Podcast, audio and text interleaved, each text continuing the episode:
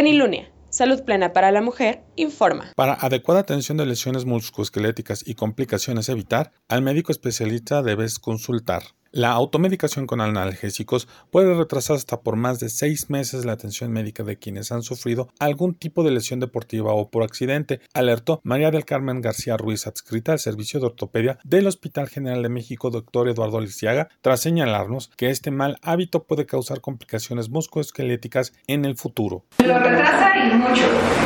En mi caso, es muy común que un paciente que es deportista se automedique para poder seguir haciendo ejercicio. ¿Okay? Entonces, es muy frecuente que, por ejemplo, un desgarre simple pasen seis meses y el dolor al paciente porque se automedica. Estaba más o menos bien, seguía haciendo ejercicio, se le quitaba, venía y nunca se trata. El problema es que ese tipo de patologías no tratadas adecuadamente te van a dejar una secuela. Automedicarse, volvemos a lo mismo. Si es una lesión o un dolor leve, te tomas un analgésico, que es lo que normalmente todo el mundo hace. Si se te quita, perfecto.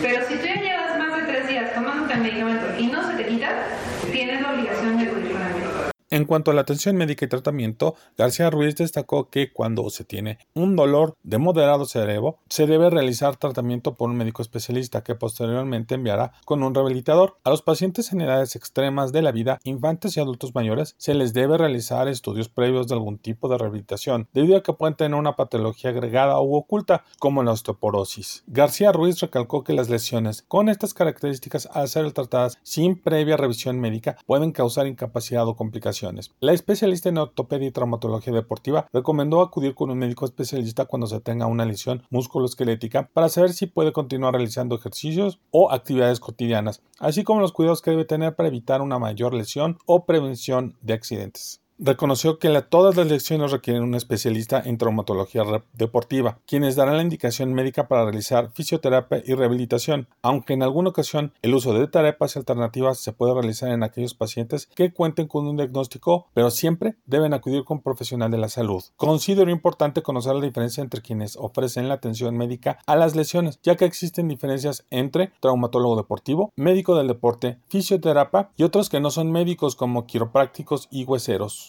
Reportando para Plenilunia, Alejandro Arcos.